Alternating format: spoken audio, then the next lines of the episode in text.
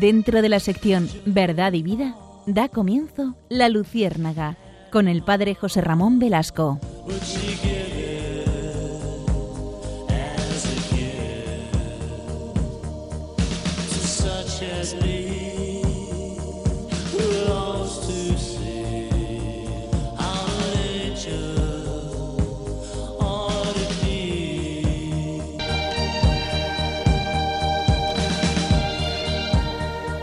Corría el siglo III de nuestra era. Tarsicio era un joven que se había convertido al cristianismo a mediados de este siglo y colaboraba como acólito de la Iglesia de Roma en las catacumbas durante la persecución a los cristianos por parte de Valeriano. Tarsicio, después de participar en una misa en las catacumbas de San Calixto, fue comisionado por el obispo de Roma, Sixto II, Sixto II murió en el año 258, fue comisionado por él para llevar la Eucaristía a los cristianos que estaban en la cárcel, prisioneros por proclamar la fe en Cristo. Por la calle se encontró con un grupo de jóvenes paganos que le preguntaron qué guardaba bajo su manto.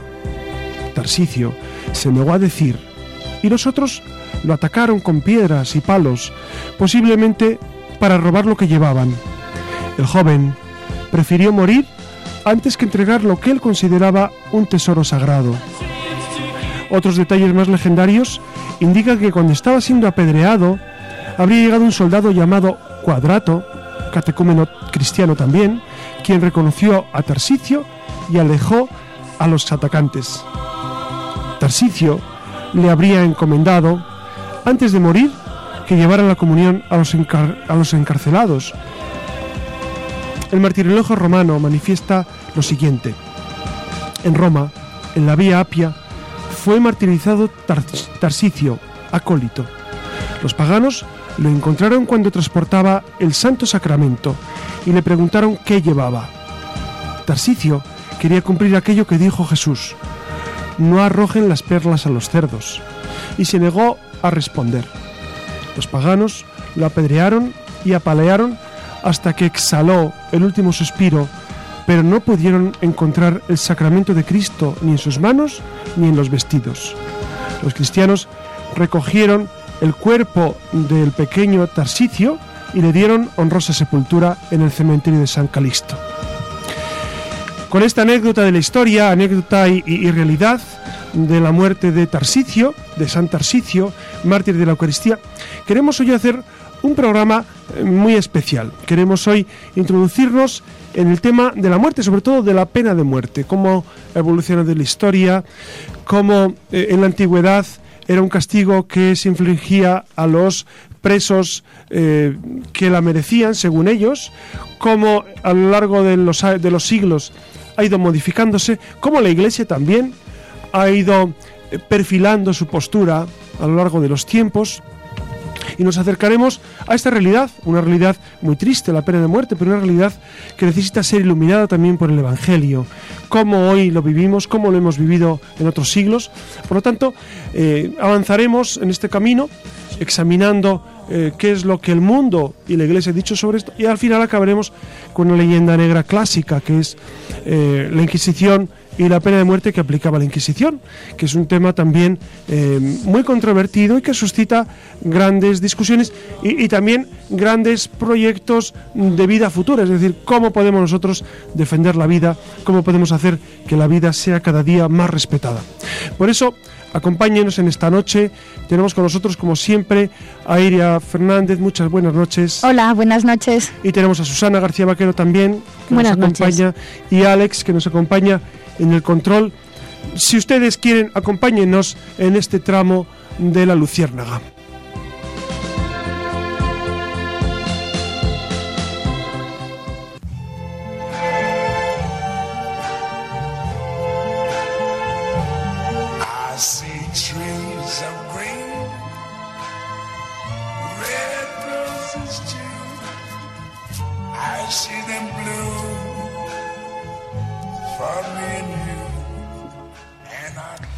Y en pleno siglo XXI hay personas que son condenadas a la pena capital y otras que mueren ejecutadas.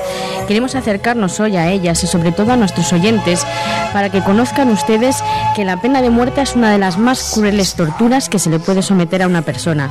El conocimiento de tu muerte pero sin saber cuándo. Queremos informarles sobre los países que todavía mantienen esta forma como un castigo o una pena para delincuentes, los movimientos y asociaciones que protestan y que piden que se derogue y cerraremos con unas palabras del Papa Francisco.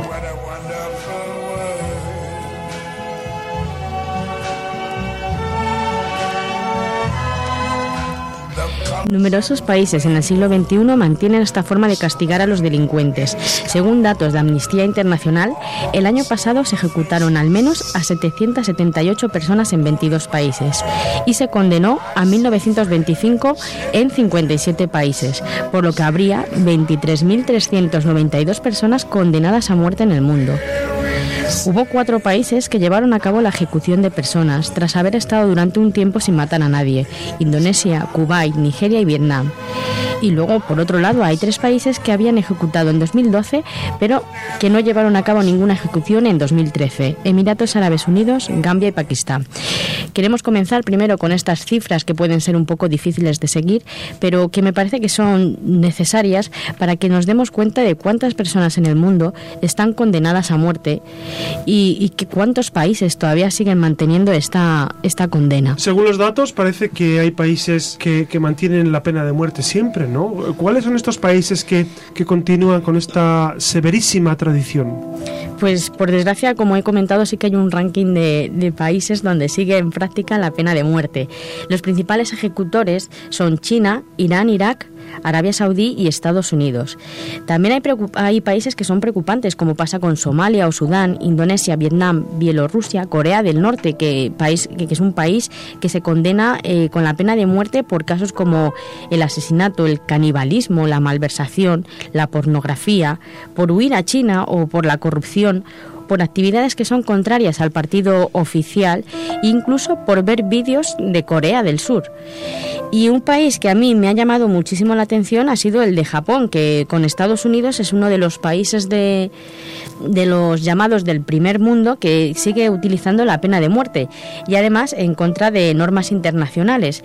Eh, en 2013 ejecutaron a ocho personas y uno de ellos que además tenía más de 70 años. Algunos ejecutados eh, son personas que, bueno, eran personas con enfermedades mentales. Además, incluso me parece tan... Eh, la crueldad llega hasta tal extremo que en vez de avisarles eh, con días o como se suele hacer, lo que suelen hacer es que el mismo día de la ejecución les, dicen que les van a matar. Y a los familiares después de ejecutarlo. Y, eh, y Japón es un, es un sitio en el que como como tienen muy presente el honor, eh, muchos familiares a veces luego se niegan a ir a por el cuerpo de la víctima, por, por el hecho de que ha muerto de una manera, pues para ellos deshonrosa. Pero comentas, o sea, que se les avisa el mismo día de la ejecución a los familiares, o sea, hay países que no informan sobre la ejecución o la condena de pena de muerte hasta el mismo día que la van a ejecutar. Sí, efectivamente, hay muchos países, hay muchos países en los que la ejecución está envuelta en secretismo y países sobre todo como China que siguen ocultándolo como si fuera un secreto de Estado. Y entonces el número de ejecuciones que, hacen es mayor que las cifras que, se suelen proporcionar a entidades, pues como he comentado antes, la Amnistía Internacional. No es el único país, pues también Irán le ocurre lo mismo. Es habitual que las personas condenadas a la pena de muerte suelen tener un juicio deficiente o confesiones, confesiones forzosas, interrogatorios con malos tratos, actos crueles. Por ejemplo, en Arabia Saudí se indica que los interrogatorios antes del juicio los acusados fueron golpeados y privados de comida y bebida y se les impedía dormir. Entonces se les mantiene durante 24 horas de pie y entonces luego se les obliga a afirmar una serie de confesiones que lógicamente están totalmente manipuladas. Pero ¿y, por qué delitos se les condena a muerte? Pues hay bastantes delitos eh, porque van desde el robo por los delitos políticos, que aquí se aprovecha también para matar a los disidentes.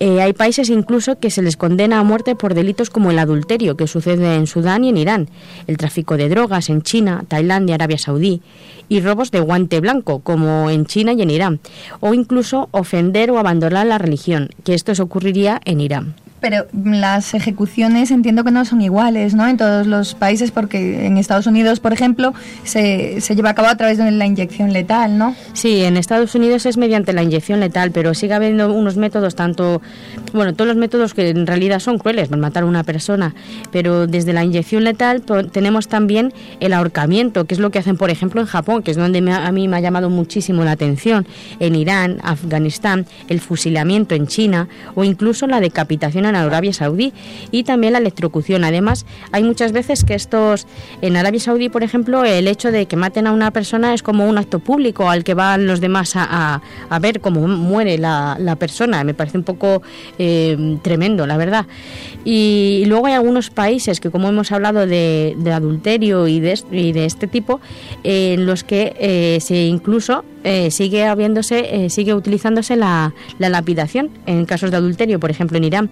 Y en algunos lugares, como he comentado, Arabia Saudí, pero también en Corea del Norte, en Irán y en Somalia, hacen eh, que sea público y es como un método para para, para disuadir disuadir, efectivamente a la sociedad. Efectivamente. ¿Y es verdad que, que, disuade a la sociedad? Pues según los datos que, que, se demuestran es que no es un elemento disuasorio que tenga que sea muy eficaz, porque esos actos terroristas, por ejemplo, hay muchas veces que lo hacen como para evitar actos terroristas. Sin embargo, si se ejecuta a un terrorista, los mismos terroristas van a, estar todavía más en contra. Pues es el hecho de que ha muerto por la causa de, de esos terroristas y lo ven como un mártir. Y además puede ser que en ellos incluso se afiance las convicciones de, de ese terrorismo también se suele apoyar se suele apoyar en que es la opinión de la mayoría de la población o bien que los que son ejecutados son culpables. O si nos pasara esto a nosotros también nos suele decirse que si te pasara eso a ti seguro que lo querrías es lo que suele decir la gente. Pero no siempre se sabe si es culpable la persona debido a que los juicios como hemos comentado no son justos y las confesiones son arrancadas por medio en muchos casos de torturas. Y por último con ese dicho que dice la gente de si te pasara a ti eh, ahí en Estados Unidos son unas organizaciones que son familiares de víctimas que piden que se derogue la pena de muerte. Es el caso, por ejemplo, de familias de víctimas de homicidio por los derechos humanos. Tienen su sede en Estados Unidos, pero su radio de acción no es únicamente este país. Explican que la afirmación de estar contra la pena de muerte hace que estés contra la víctima y eso dicen que es falso, lógicamente, porque ellos ven que si que lo que estás haciendo es que te estás poniendo en el mismo como en la misma postura que tenía el que, el que asesinado. Y incluso dicen que las ejecuciones no van a satisfacer a los familiares de la víctima porque con ello no consiguen nada. El honor lo buscan de otra manera o, o esa manera de honrar a la víctima no es vulnerando los derechos humanos, sino previniendo esa violencia. Es decir, que antes de que pase algo se tiene que poner un medio. Y luego también estas, estas asociaciones realizan diferentes actividades, tanto con grupos contrarios a la pena de muerte como grupos que apoyan a las víctimas, porque tenemos que pensar también que la gente que muere de esa manera, que es ejecutada, eh, acaba siendo también una víctima, aunque sea de aunque haya sido un asesino, pero también es una víctima. Y, y el lema de esta organización es, en nombre de las víctimas, nosotros decimos no a la pena de muerte. Claro, bueno, no sé, a lo mejor suena como a obviedad, pero, pero entendemos que la pena de muerte es otra forma de tortura, ¿no? Quizás, eh, lógicamente, de las más eh, desalentadoras por el desenlace. Sí, que en muchos casos la persona a la que van a ejecutar permanece en una celda oscura, con esposas para inmovilizarla, e incluso se le niega lo indispensable, indispensable para satisfacer sus necesidades básicas. Y en los países donde se les comunica la fecha, supone además un trato inhumano, incluso degradante para la familia, como he comentado antes, no se les dice cuándo, pero la familia, como he comentado, eh, está avergonzada por, porque su, su, familiar va a morir o su pariente va a morir de una manera que no es honrosa. Y, y ya hay un secreto a, través en ellos, en la familia, por no, por no comentarlo y por no saber qué es lo que va a pasar con, con esta persona. Por eso, como he dicho antes, no suelen ir a por el cadáver de, de la persona. Independientemente del país, el hecho de saber que te van a ejecutar provoca angustia al condenado. Por eso es normal que muchos sufran luego problemas mentales. Sí, pero bueno, al final se convierte en un estigma para la familia, ¿no? O sea, Sí. se le añade la- el dolor de la pérdida con el, con el, estigma, de, de tener a alguien Sí, que ha sido eh, ejecutado de esa manera. Mm. Incluso quería comentar, ahora que estaba hablando de lo de las de, de la pena de muerte, pero en estos países, es que ahí ha habido condena a pena de muerte a menores de 18 años. Ha habido chi- chavales, bueno, niños que han sido eh, hicieron algún delito, cometieron algún delito con menos de 18 años y fueron condenados a pena de muerte. Pero hay asociaciones, ¿verdad?, que buscan abolir la pena de muerte en el mundo. La Iglesia hace tiempo que, que, que- hizo una matización muy importante sobre este, sobre este punto. Efectivamente, sí, las diferentes asociaciones, como he hablado antes de Amnistía Internacional, que a lo mejor es el que más se oye, pero no es el único, lógicamente. Están las familias de víctimas de homicidio por los derechos humanos, que también he comentado, la campaña católica para poner fin a la pena de muerte, que crean proyectos, movilizan a la gente, realizan estudios, hay congresos, campañas, para impedir que se siga ejecutando a la gente. Y el Papa Francisco y los papas, hubo hace, el, me parece que fue el año pasado, eh, hubo un, congreso de pena de muerte y el Papa Francisco no pudo estar allí, pero sí que quiso intervenir, porque como bien has dicho, los, los, cristianos estamos en contra de, la pena de muerte. Y igual que los demás, los predecesores papas, también se opusieron a esta. Juan Pablo II, en el año 1998, ya indicó que había que desterrar la pena de muerte en un mensaje en el mensaje Urbi et Orbi de Navidad. Luego también el Papa Francisco apoya este congreso que he comentado y, y quería que- acabar con, con las palabras que, que comentó para, para que veamos lo que piensa él sobre, sobre la pena de muerte. Dice, la Santa Sede se ha empeñado en la abolición de la pena capital, como parte integral de su defensa de la vida de todos los hombres y mujeres, en cualquier fase de su desarrollo, desde concepción hasta la muerte natural, contra la afirmación de una cultura de muerte. Y es verdad que estamos ahora mismo viviendo una cultura que, que tenemos, que estamos más matando que dando vida, parece ser. Sí, de, hecho, de hecho la Iglesia eh, pues ha tenido en esto pues una evolución y una firmeza eh, radical a favor de la vida. Debemos cuenta que la pena de muerte se usaba en algún tiempo porque no había otro medio más eficaz para, para evitar la sociedad de un mal mayor. Piénsese que, que, que- que en muchas ocasiones había delincuentes o había personas que, que podría causar un daño eh, superior a la sociedad y entonces la sociedad no tenía otro medio que privarles de la vida. Pero hoy en día, con los medios eh, carcelarios que existen y los medios de protección y los medios de, de separación de la gente de la sociedad, eh, evidentemente la pena de muerte eh, está absolutamente, no solo desfasada, digamos, que, que es algo ya superado, aunque eh, lamentablemente o paradójicamente en países tan avanzados como Estados Unidos sigue existiendo esta realidad, lo cual nos sorprende mucho. Es decir, Sí. un país de primerísimo nivel económico, seguramente social, político, pues mantiene la pena de muerte, lo cual nos hace pensar mucho, a mí me cuestiona mucho, el- todo lo que viene de Estados Unidos me cuestiona mucho, porque es un país de profundísimas contradicciones, ¿no? Profundísimas contradicciones. Algún programa de Luciérnaga deberíamos dedicarlo a analizar la sociedad, la política, la cultura, la religiosidad de los norteamericanos, porque luego marcan una pauta, es verdad, ¿no? Hollywood también marca una pauta, marca un camino, eh, lamentablemente en ocasiones, ¿no? A veces lo hace muy bien, pero otras veces pues marca un sendero que, no es eh, encomiable, ¿no? Por eso eh, ojalá que nosotros vivamos defendiendo la vida siempre y- y sigamos pues esas doctrinas que nos dicen los santos padres y también el catecismo de la Iglesia Católica.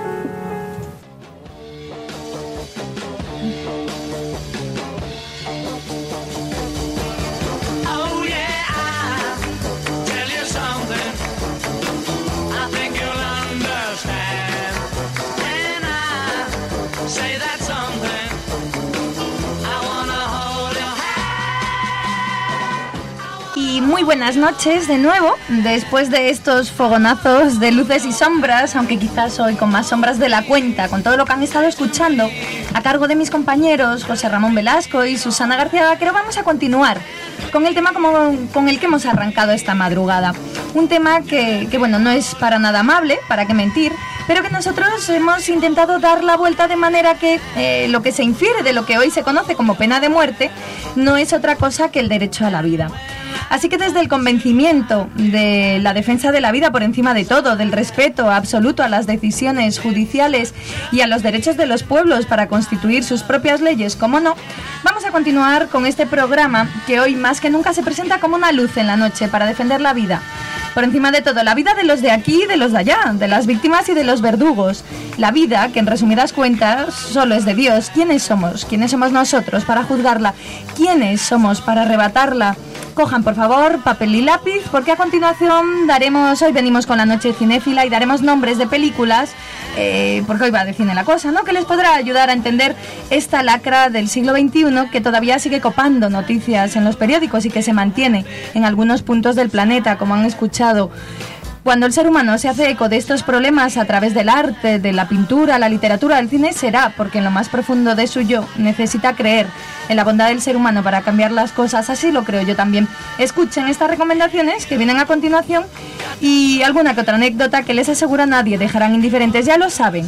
Quédense con nosotros, con esta emisora que tiene la mente puesta en Dios. Aguarden unos segundos que arrancamos con toda la bondad, la belleza y la verdad de la mano de la cultura, de la mano de la luciérnaga.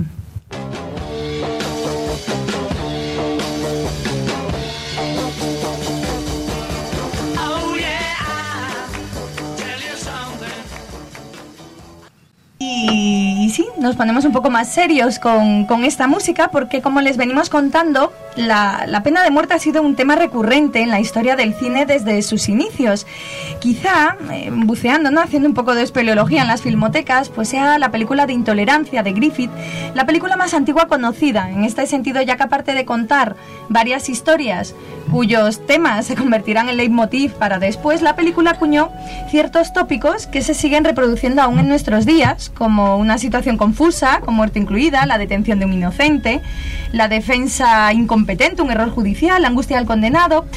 Se trata, por tanto, de películas, unas antiguas y otras más modernas, con directores de muy diversas procedencias y nacionalidades, con distintos autores y actrices de registros múltiples, con bandas sonoras inquietantes y profundas que conforman este elenco de películas que aquí presentamos y que si les interesa procuren tomar nota cuanto antes y asentarse frente al televisor. Comenzamos.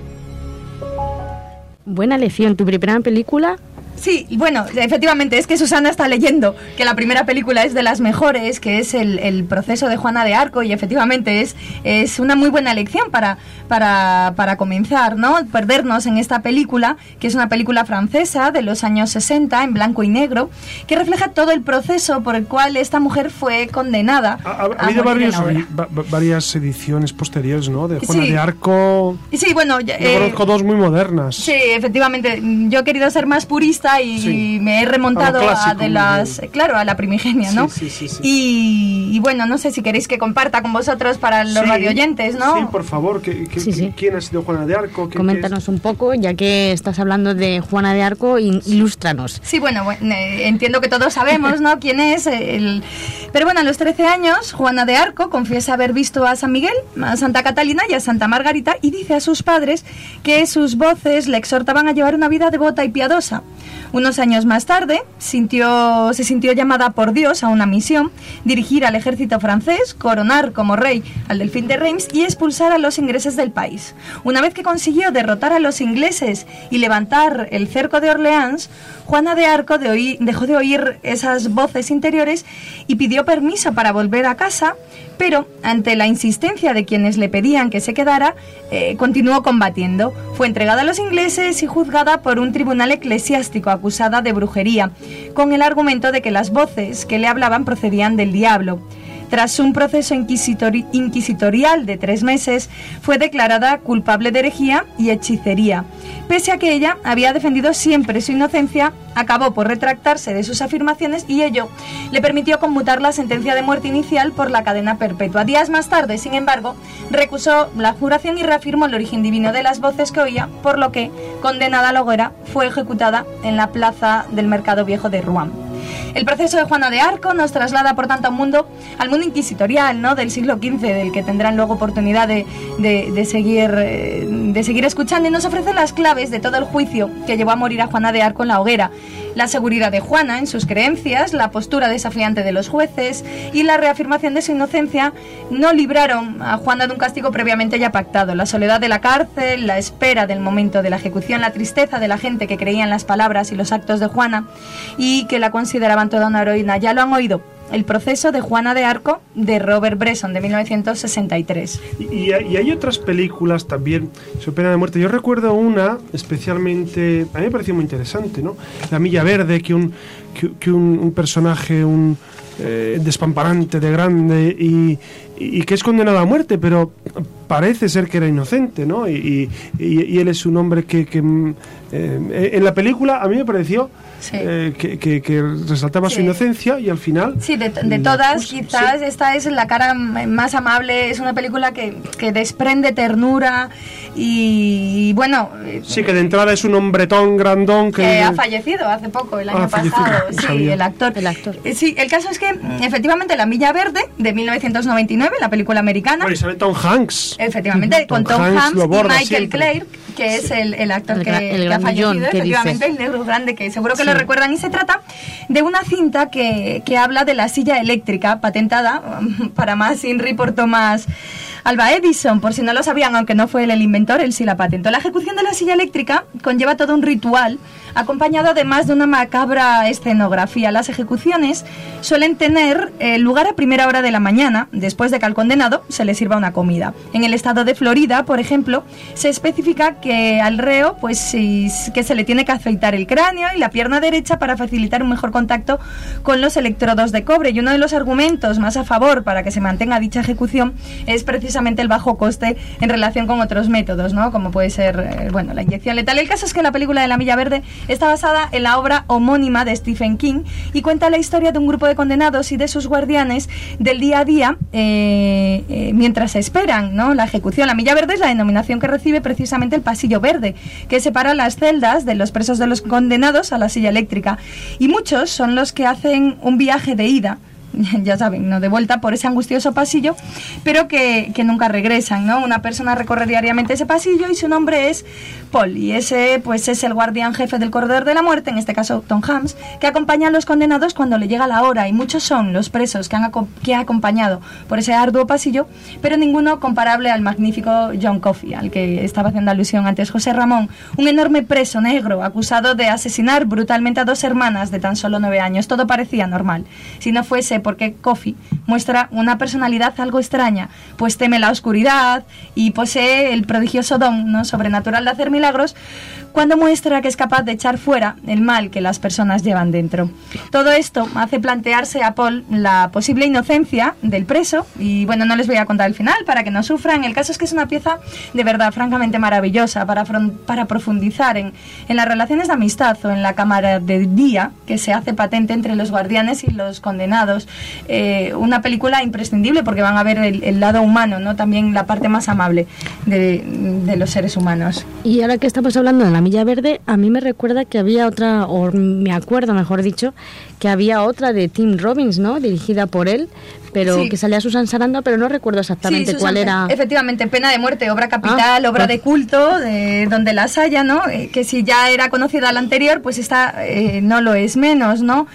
Pena de Muerte, con Susan Sarandon y Sean Penn, dirigida por Tim Robbins. Es otra de las más conocidas y emocionantes de la filmografía internacional. En esta ocasión le toca el turno pues a la muerte por inyección letal. Ya saben, estamos aquí haciendo como un paseo por, por las diferentes eh, tipologías y considerada como la moderna ejecución por, por la inyección de veneno.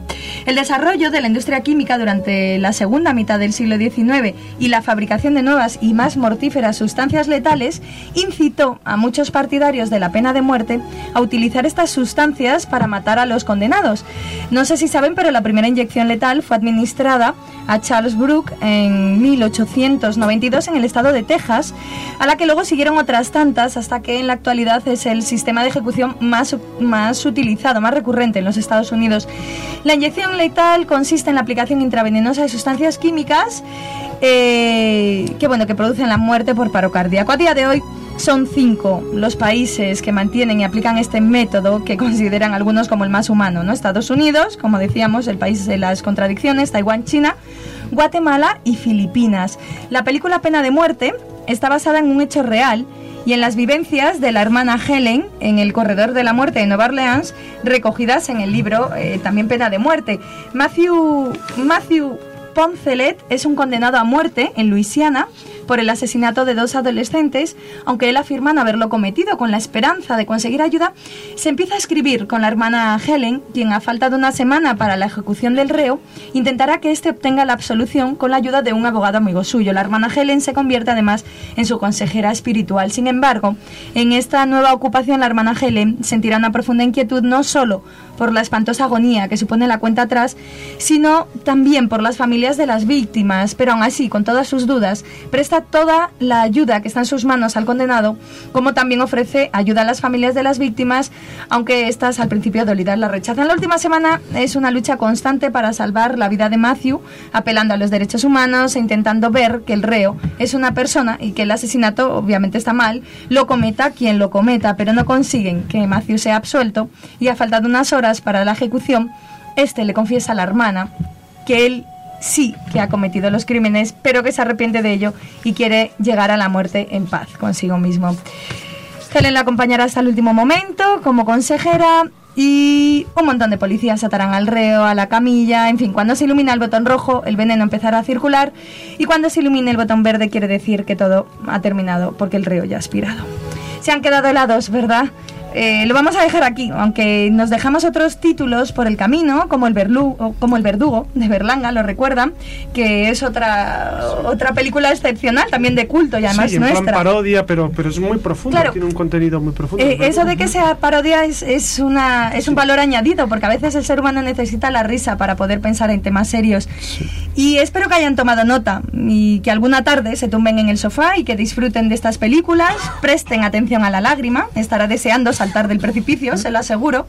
Y por supuesto, no olviden que su vida ya no será la misma después de, de asistir a estas proyecciones. Y si les interesa, ya como para cerrar, eh, bueno, no sé si quiere, les podemos dar algún dato, que otro acerca de los errores judiciales, que, que muchas Que veces... ha habido, claro, Efectivamente, que, sí. claro, eh, Hace poco hemos vivido uno, ¿no? Sí, sí, sí, o sea, sí. eh, eh, del 68... Bueno, efectivamente existe muchísimo material, ¿no? Para, para poder abordar eh, cuántos errores judiciales ha habido, pero según un estudio de la Universidad de Columbia, el 68% de las sentencias de muerte dictadas en Estados Unidos desde 1973 hasta 1995 fueron revocadas debido a errores judiciales, el 68%. De ese 68%, muchísimo, es una- claro, es que Una cifra... uno le lleva a plantearse, sí. claro, pues de ese 68%, el 82% de los inculpados fueron condenados, afortunadamente, a penas más leves, mientras que el 9% de ellos fueron puestos en libertad. O sea, que un 9% de esas personas es que en, realidad no estaban, no deberían ni haber sido juzgadas. Eh, bueno, por citar alguno de estos casos, pues sin ir más lejos, el caso de Anthony Graves, un hombre de Texas, acusado falsamente de asesinato de seis personas, que eh, se pasó 18 años en el corredor de la muerte esperando a que llegara su último día. Este padre de tres hijos fue condenado a muerte en 1994 tras ser nombrado sin pruebas por el autor de la masacre, que fue un primo lejano. Fue condenado por la mera teoría de que el crimen no podía haber sido cometido por una sola persona. Y en el año 2000, el asesino confeso eh, aseguró que había mentido que E. Graves, aun siendo inocente, permaneció preso 10 años más en su celda, en su celda en Livingston. Texas, el peor lugar imaginable, el infierno en estado puro, donde 24 horas al día, 7 días a la semana y durante 18 años y medio pudo sentir el caos, la tristeza y el sufrimiento. No tengo más que decir. Recuerden que si quieren ponerse en contacto con nosotros, pueden hacerlo a través del correo electrónico del programa, desde la Luciérnaga. Siempre insistimos en ello, ¿no? Se lo, se lo recomendamos encarecidamente. Ya saben, escríbanos a la luciérnaga@radiomaria.es para hacernos llegar sus propuestas de lecturas, actividades, filmografías, comentarios. Al fin y al cabo recuerden que es la única ventanita que tenemos al mundo exterior para entrar en relación con ustedes y para que participen ahora. Viene el padre José Ramón Velasco con una de las leyendas quizás más, más revulsivas de la iglesia como es la, la Inquisición. Mm, Continuamos.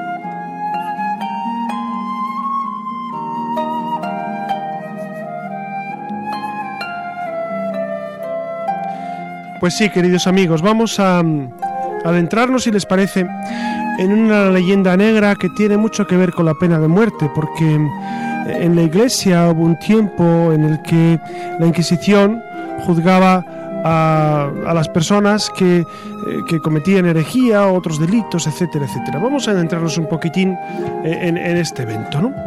Eh, El Papa Gregorio IX, que murió en 1241, fue el primero en instituir comisarios o inquisidores que eran delegados de la sede apostólica con la tarea de combatir la herejía en determinadas regiones. Con el tiempo, el papado creó una organización estable hasta que se abolió el último tribunal de estas características en 1834. Fíjense, hasta 1834 eh, funcionó el Tribunal de la Inquisición. No siempre con las mismas características, como vamos a ver. La Inquisición en España es el tribunal más conocido. Celebró entre los años 1540 y 1700 casi 45.000 juicios. Los acusados condenados a muerte fueron el 1,8%. De ellos, el 1,7% fueron condenados en contumacia, es decir, no pudieron ser ajusticiados por estar en paradero desconocido, y en su lugar se quemaba o ahorcaba un muñeco. ¿No? Esto es un dato muy interesante, que la inmensa mayoría no fueron encontrados los que iban a ser ajusticiados, sino que se quemaba un muñeco, que esta tradición todavía se conserva en algunos pueblos, que queman el, famoso Pelele o el famoso Judas incluso en, en Semana Santa, etcétera, etcétera, ¿no? Por lo que se refiere a las famosas cacerías de brujas, eh, un historiador constató que los tribunales eclesiásticos fueron mucho más indulgentes que los civiles. De los 125.000 procesos de su historia, la Inquisición española condenó a muerte a 59 brujas. En Italia fueron 36 y en Portugal 4. Estos los tribunales eclesiásticos. Si sumamos estos datos no se llega ni siquiera a un centenar de casos, contra los 50.000 que fueron condenados a la hoguera por tribunales civiles, es decir, la desproporción es, amplísima, es decir, eh, en ese momento los tribunales civiles pues arrogaban el derecho de condenar a muerte, pero la, la Iglesia proporcionalmente eh, no, no tiene punto de comparación con los tribunales civiles. Proporcionalmente, las matanzas de brujas más numerosas tuvieron lugar en Suiza. Los tribunales civiles condenaron y quemaron a 4.000 a 4.000 de estas mujeres brujas, en Polonia a unas 10.000, en Alemania 25.000, en Dinamarca y Noruega 1.350. Son, son cifras apabullantes que los tribunales civiles condenaron a la muerte.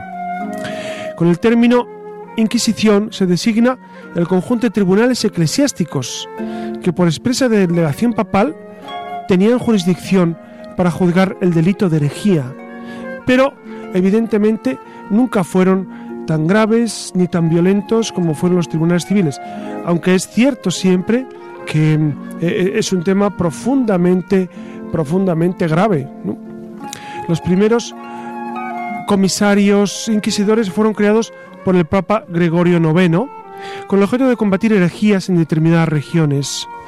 Y progresivamente, con el pasar del tiempo, el papado dotó a esta institución de una organización propia, de una propia burocracia y de normas propias.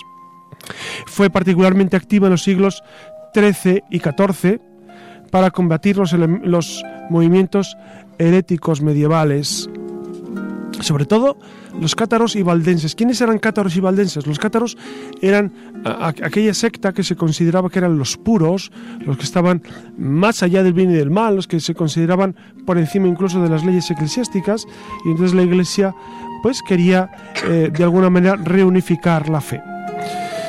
Eh, eh, la Inquisición experimentó una, una gran ebullición y un, y un gran, eh, digamos, apoyo en los siglos XVI y XVII con la fundación de nuevos tribunales en, en la península ibérica, tanto en España como en Portugal, y sobre todo pues atacando a los, a los pseudo conversos del judaísmo y del islam. Dense cuenta que en estos siglos estamos pues en la época de los reyes católicos, posterior a los reyes católicos, la expulsión de los judíos, la expulsión de los musulmanes y la Inquisición pues trataba de, purificar que los que se quedaran se quedaran pues a ciencia cierta profesando la fe católica ¿no?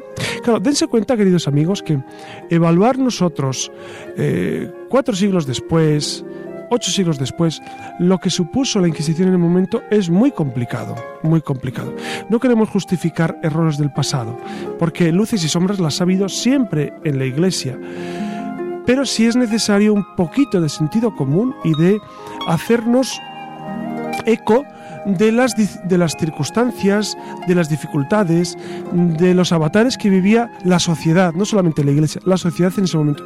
Dense cuenta que en el siglo XIII, XIV, XV no existía como tal un- un- una policía, un- un- unos jueces, una judicatura, no estaba reglamentado.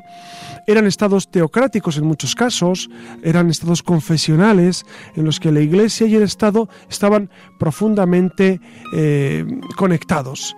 Entonces, claro, para nosotros esto resulta eh, ajeno, resulta extraño, resulta lejano, porque vivimos en otra sociedad absolutamente distinta. Entonces es necesario meternos en aquella circunstancia para no justificar, pero sí comprender las circunstancias. Tense cuenta que no había un sistema carcelario que pudiera garantizar que un individuo que había cometido gravísimos delitos no los volviera a cometer.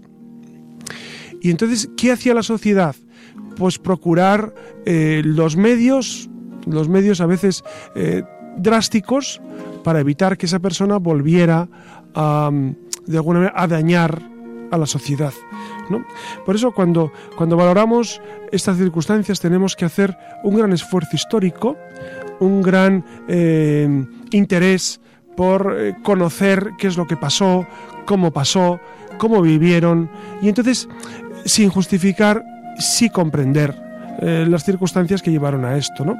Y como les decía antes, la Iglesia en esto yo creo que siempre ha sido gran defensora de la vida, y de hecho explícitamente los últimos papas, como, os como les decía antes, y los últimos documentos, pues hablan de, esa defensa de la vida hasta el último momento y, y que nadie es dueño de la vida, solo Dios, y que ahora con los avances de, de posibilidades de retención de presos, etcétera, de alejamiento de la sociedad, pues no se justifica ya hoy en día la pena de muerte, está absolutamente injustificada.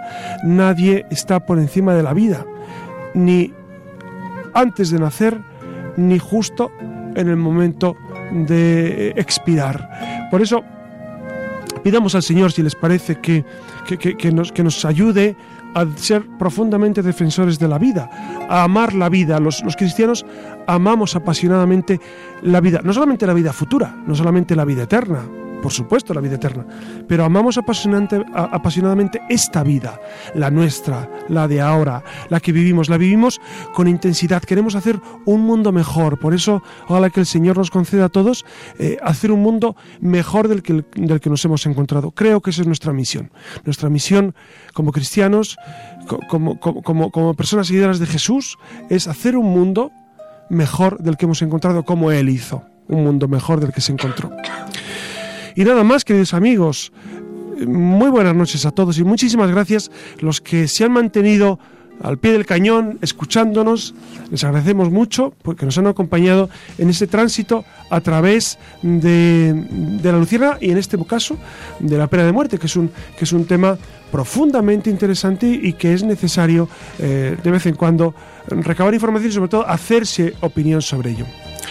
Muy buenas noches, Susana García Vaquero, que nos ha acompañado. Muy buenas noches. Muy buenas noches, Siria Fernández. Muy buenas noches. Y muy buenas noches, Alex, que desde el control siempre nos ayuda. Y buenas noches a ustedes, que descansen mucho y bien.